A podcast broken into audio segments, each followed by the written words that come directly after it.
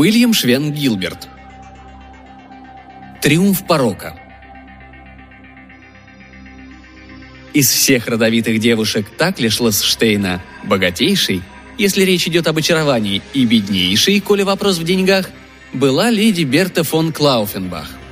Ее батюшка, барон, действительно являлся счастливым владельцем большого замка на вершине отвесной скалы, но его имение, заложенное и перезаложенное, увязло в долгах – без малейшей возможности освободиться от влияния местного ростовщика. Да будет позволено мне сказать, что даже в случае невероятно счастливого стечения обстоятельств сумма, вырученная от продажи замка и отвесной скалы, не превысила бы и 180 фунтов стерлингов, а это говорит само за себя. Так что барон фон Клауфенбах даже не пытался казаться богатым. Отвесная скала была необычайно бесплодна и бесполезна, даже для скалы – а барон поразительно беден даже для барона. Так что у него, естественно, постоянно возникал вопрос, каким способом добывать себе хлеб, молоко и кислую капусту в количестве, достаточном для удовлетворения естественных потребностей своих и своей прелестной подрастающей дочурки Берты.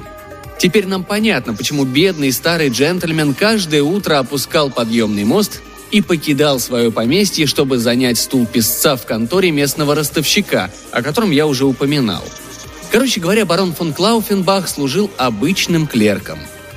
Но рассказ пойдет не столько о бароне фон Клауфенбахе, сколько о его прелестной дочери Берте. Я должен, нет, я просто обязан описать ее. Она была великолепным представителем рода человеческого и его лучшей половины в частности – Высокая и статная, рост 6 футов. Лицо, каким гордилась бы и королева, обрамляли прелестные белокурые локоны.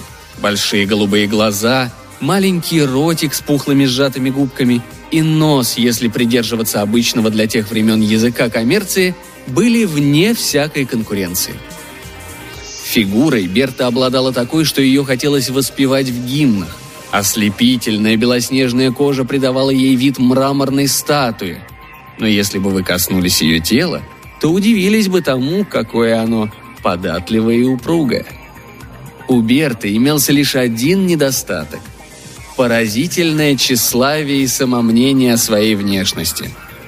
Она презирала любого, будь то мужчина или женщина, кто оказался бы ниже ее ростом – по ней сохли все юные клерки в Таклешлосштейне.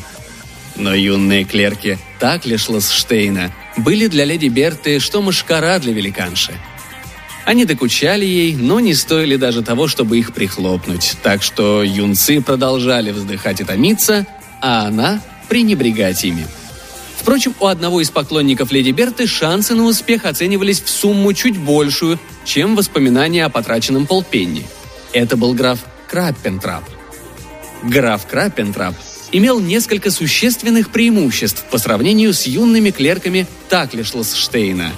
Он постоянно находился в обществе леди Берты и принадлежал к знатному роду.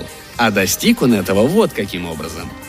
Барон фон Клауфенбах, изыскивая средства к повышению своих доходов, или, по крайней мере, хотя бы к закладке первого камня в этом нелегком деле, расклеил на всех стенах Таклишлсштейна объявление – Дворянин и его дочь, обладающие несколько большим помещением, чем им необходимо, будут счастливы принять в своем кругу молодого джентльмена, занятого днем в деревне. Общество музыкальное, плата ничтожна. Обращаться к барону фон К. почтам так лишь Лосштейн. Единственным, кто отозвался на это объявление, был граф фон Крапентрап. А единственным недостатком графа Крапентрапа оказалось то, что он не занят днем в деревне – но сей недостаток, очевидно, искупался тем, что граф, самым любезнейшим в мире образом, передал барону шестимесячный вексель на 10 фунтов, немедленно учтенный работодателем барона. Боюсь, барон и граф тем вечером жутко напились. Я знаю, что они всю ночь развлекались тем, что швыряли чернильницы с крепостных стен замка на головы людей в деревне внизу.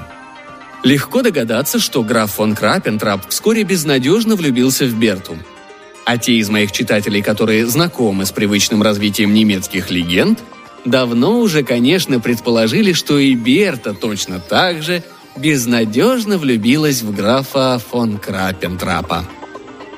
Но тут они жестоко ошиблись. Девушка ничем не поощряла молодого графа. Напротив, она взирала на него с глубочайшим, можно даже сказать, бездонным презрением.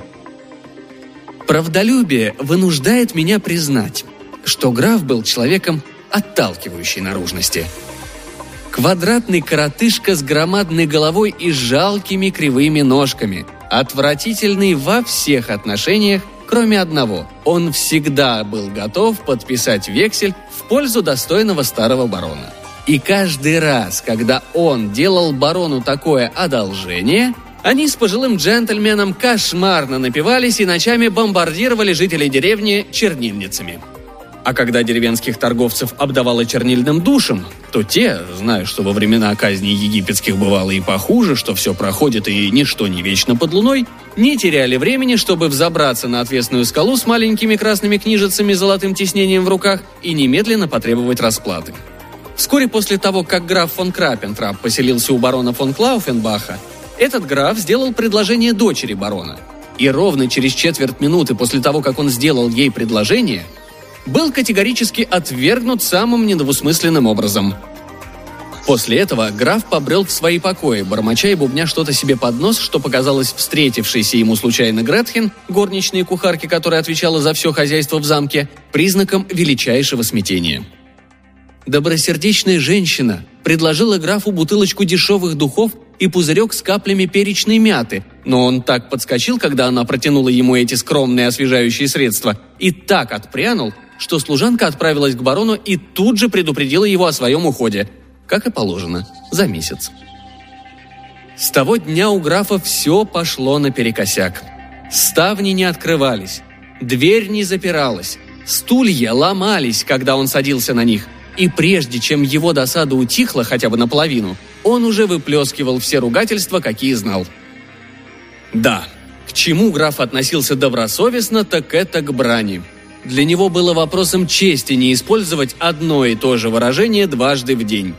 Поэтому однажды, когда его запас сквернословия иссяк, а в этот момент, момент истощения, из каминной трубы в комнату повалил дым, граф просто сел и тихонько заплакал но тут же вскочил, ибо в необыкновенно большом клубе дыма вдруг увидел какую-то странную фигуру, которую он не встречал прежде. Росту в этой фигуре было фута два, голова размером со все тело, а ноги сросшиеся.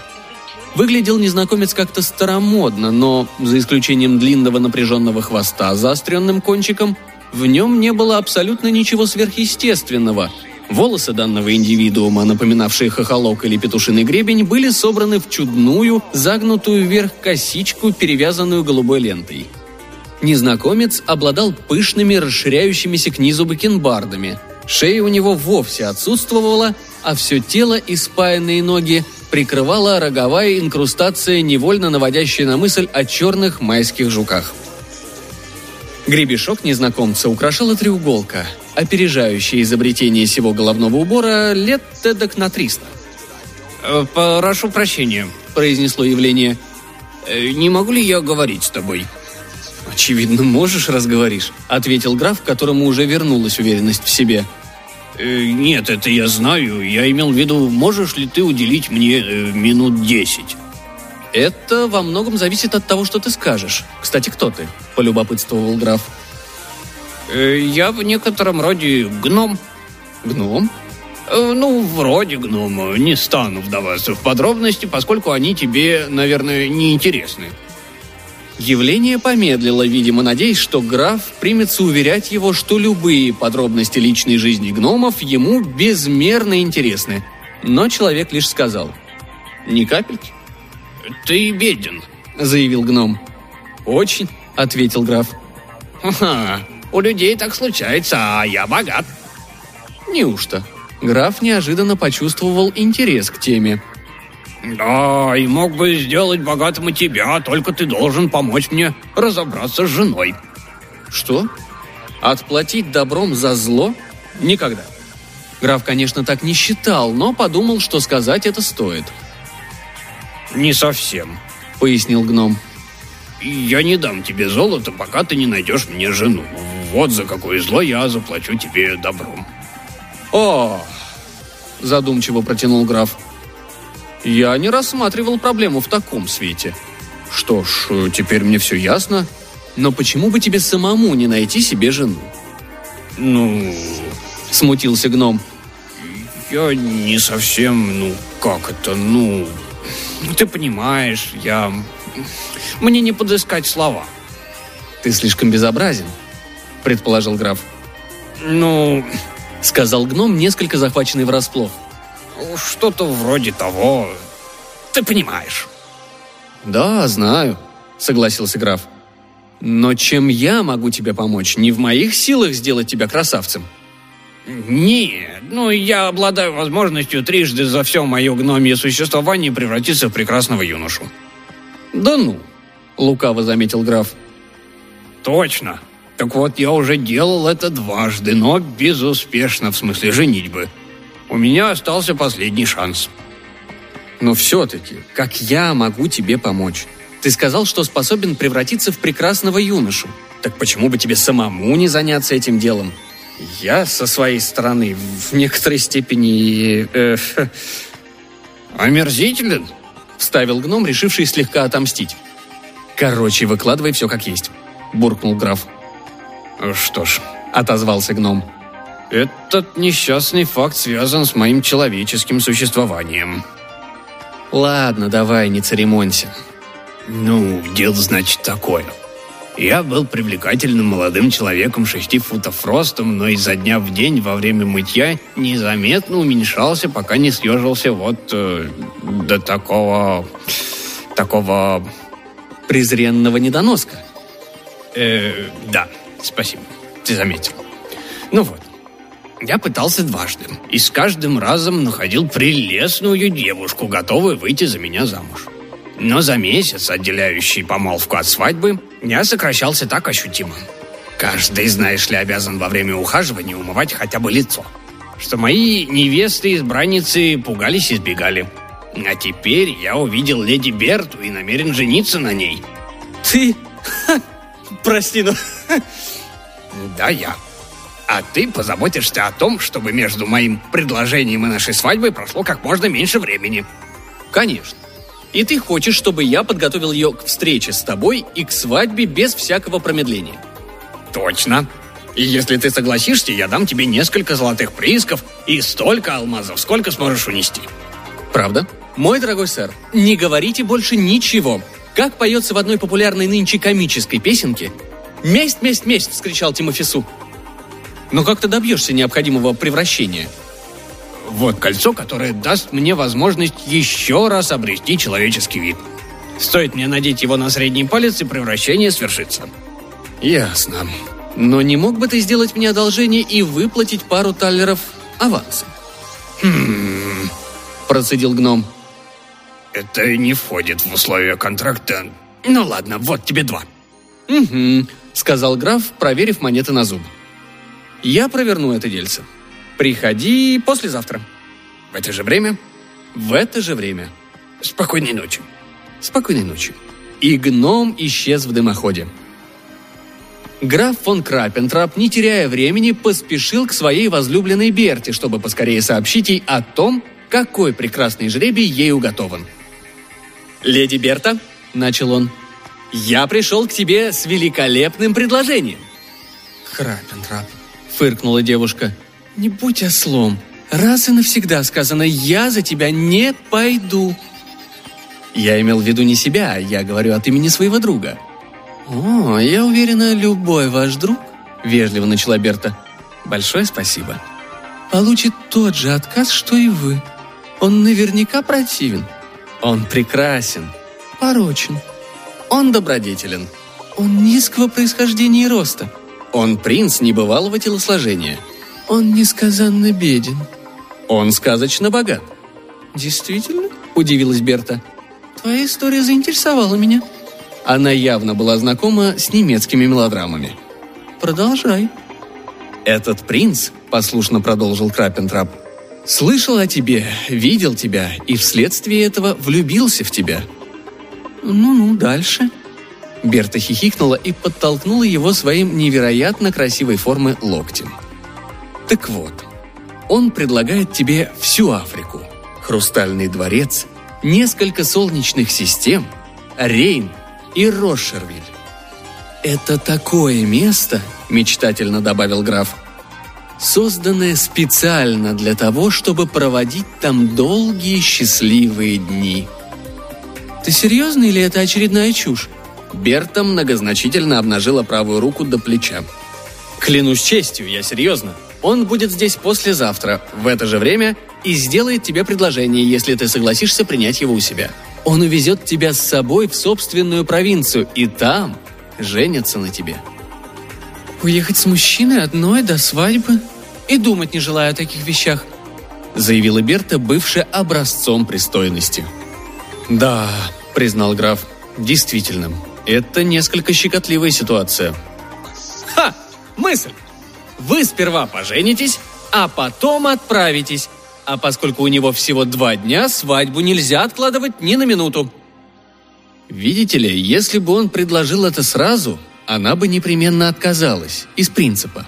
А теперь девушка мгновенно ухватилась за добрый совет и в знак примирения опустила рукав.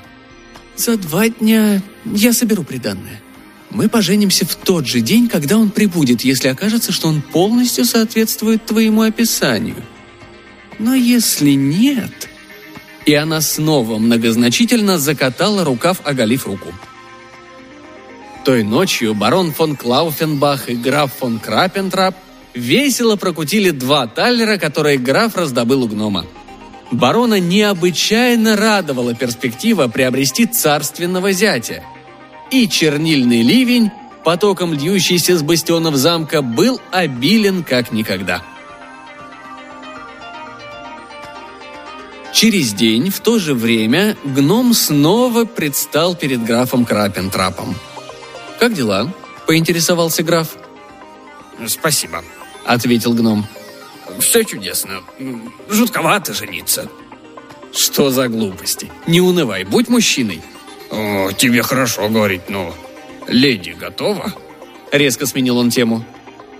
Надо полагать, она сидит в банкетном зале в полном свадебном облачении, страстно жаждая твоего появления. Ох, как я выгляжу. Э, видно, что нервничаю. Честно говоря, да. Боюсь, что так. Все подготовлено. Масштабы приготовлений немыслимы, сообщил граф. Половинки сдобных булочек с изюмом и дольки апельсинов разбросаны по замку в неимоверных количествах. А имбирного пива и смородинового вина столько, что по ним могла бы плыть лодка Роба Роя. Гретхен с риском для жизни своей и остальных нарезает ветчину для сэндвичей – а барон собственноручно снял объявление «Меблированные комнаты», которое, пожалуй, несколько веков провисело на никогда не мывшихся окнах банкетного зала. «Понятно», — кивнул гном. «Значит, атмосфера создана». «Вроде того. Вот увидишь. Все вместе сложится в совершеннейшую картину». «Хорошо», — сказал гном. «Э, «Тогда, думаю, мне надо переодеться». И это были справедливые слова, ибо он еще не принял человеческую форму. Итак, гном надел на средний палец правой руки перстень с большим карбункулом, и тотчас же комната наполнилась клубами дыма. А когда он растаял, пораженный граф увидел на том месте, где только что стоял гном, прекрасного статного юношу. «И никакого мошенничества», — произнес принц. «Браво! Действительно здорово! Очень изящно. Граф даже зааплодировал. «Умная штучка, а?» Не то слово. Очень изобретательно. И оригинально. А теперь? Как тебя зовут? У меня странное имя. Принц Фу. Принц Фу? Фу. Фу? Ты шутишь? Слушай, я дам тебе один совет. Никогда не каламбурь с именами, Можешь быть уверен, какой бы остроумной ни была твоя шутка, наверняка твоему приятелю уже бросали ее в лицо не раз и не два. А эту твою остроту изобретает каждый дурак, когда впервые слышит, как меня зовут. Прошу прощения, шутка была слабовата. Итак, если ты сейчас отправишься со мной к барону, вы сможете провести предварительные переговоры. И они пошли к барону которого его будущий зять очаровал с первой минуты.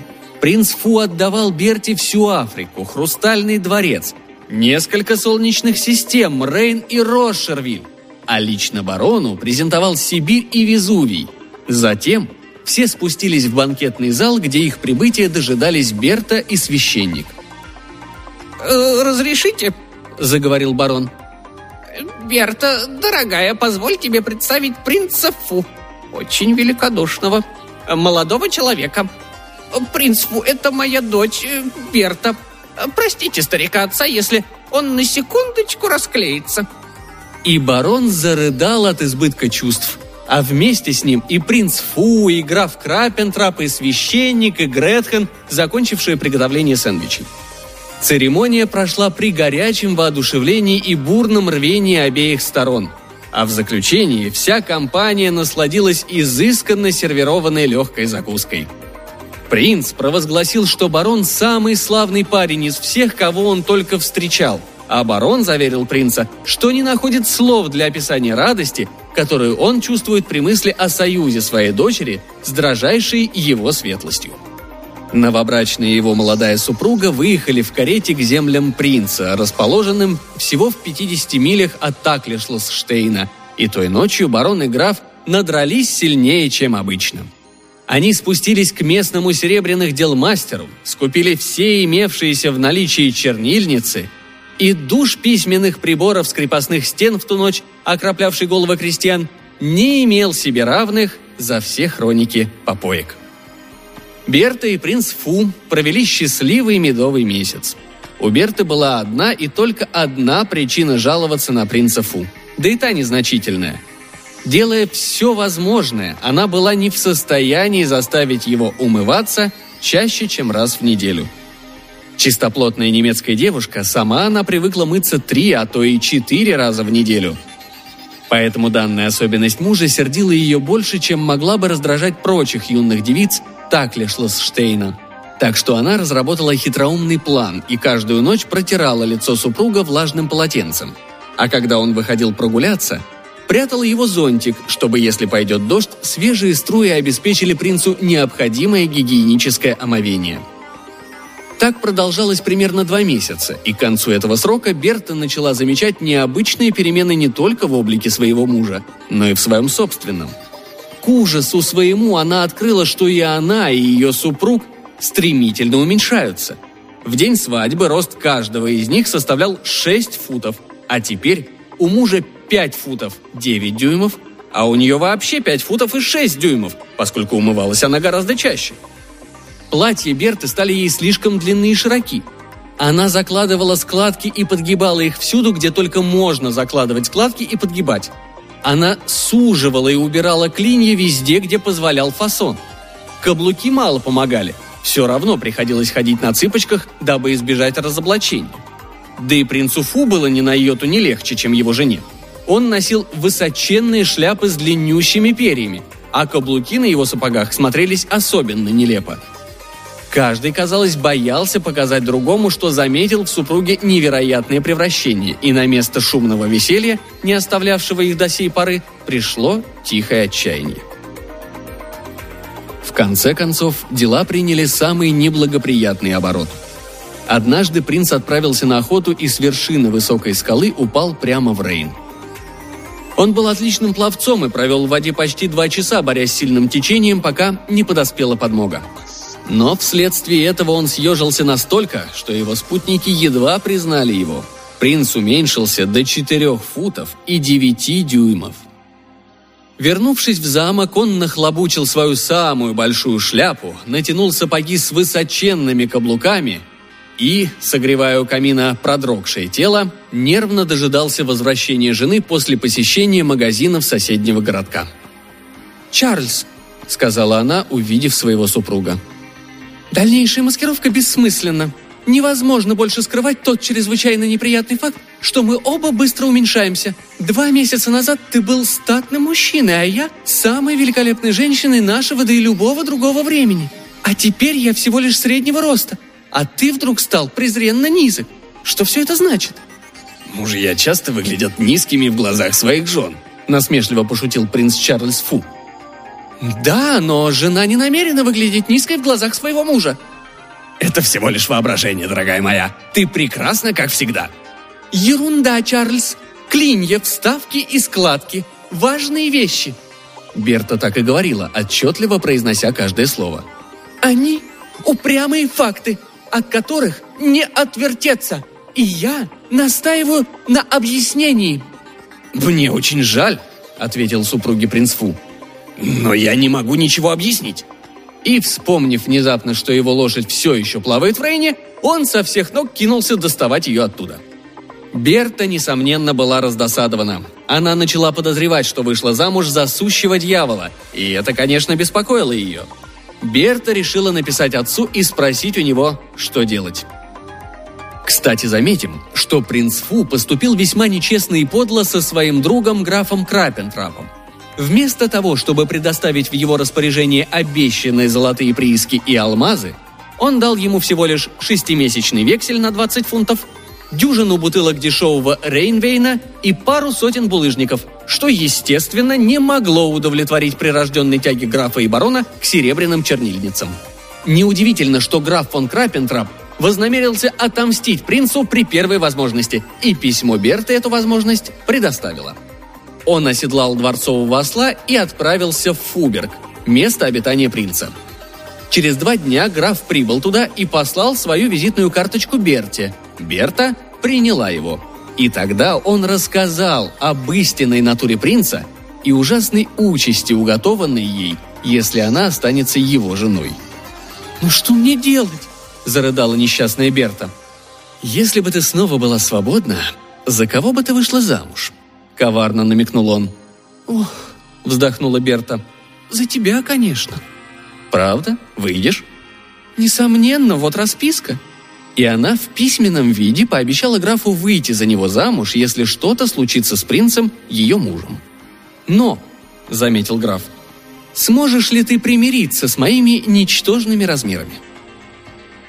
По сравнению со мной теперешний ты просто великан», — ответила Берта. «Я исцелилась от прежней гордыни и больше не кичусь своим великолепным ростом». «Хорошо», — кивнул граф. «Ты заметила кольцо с карбункулом, которое твой муж, муж, а, -а, -а но неважно, носит на среднем пальце?» «Да». «Оно волшебное. Сними перстень, когда принц уснет. Тогда он исчезнет, а ты станешь свободной женщиной», Той ночью, когда часы пробили двенадцать, принцесса сняла кольцо со среднего пальца правой руки принца Фу. Он страшно завизжал, комната наполнилась дымом, а когда дым рассеялся, на кровати лежало обугленное тело мертвого гнома в его настоящем виде. Стоило к нему притронуться, оно рассыпалось легкой золой. Замок Фуберг, однако, остался, и все, что было в нем, тоже. Пепел чудовища похоронили в саду на заднем дворе, и на этом месте с ошеломляющей быстротой вырос куст, без листьев, но покрытый черной блестящей жесткой корой, наводящей на мысли о майских жуках. Он рос, рос, рос, но листья так и не появились. И как его не подрезали, он вытягивался снова – Поэтому, когда Берта, так никогда и не вернувшаяся к своим прежним размерам, вышла замуж за графа Крапентрапа, возникла необходимость полностью закрыть задний садик и вставить в выходящие туда окна непрозрачные стекла. Старый барон переехал жить к ним, и они с графом очень весело проводили время. Граф запасся таким количеством чернильниц, которого хватило до конца дней почтенного старика – и они много радостных часов простаивали вдвоем на древних, освященных веками укреплениях Фуберга. Берта и ее муж прожили долгую счастливую жизнь и, всеми уважаемые, умерли в преклонных годах.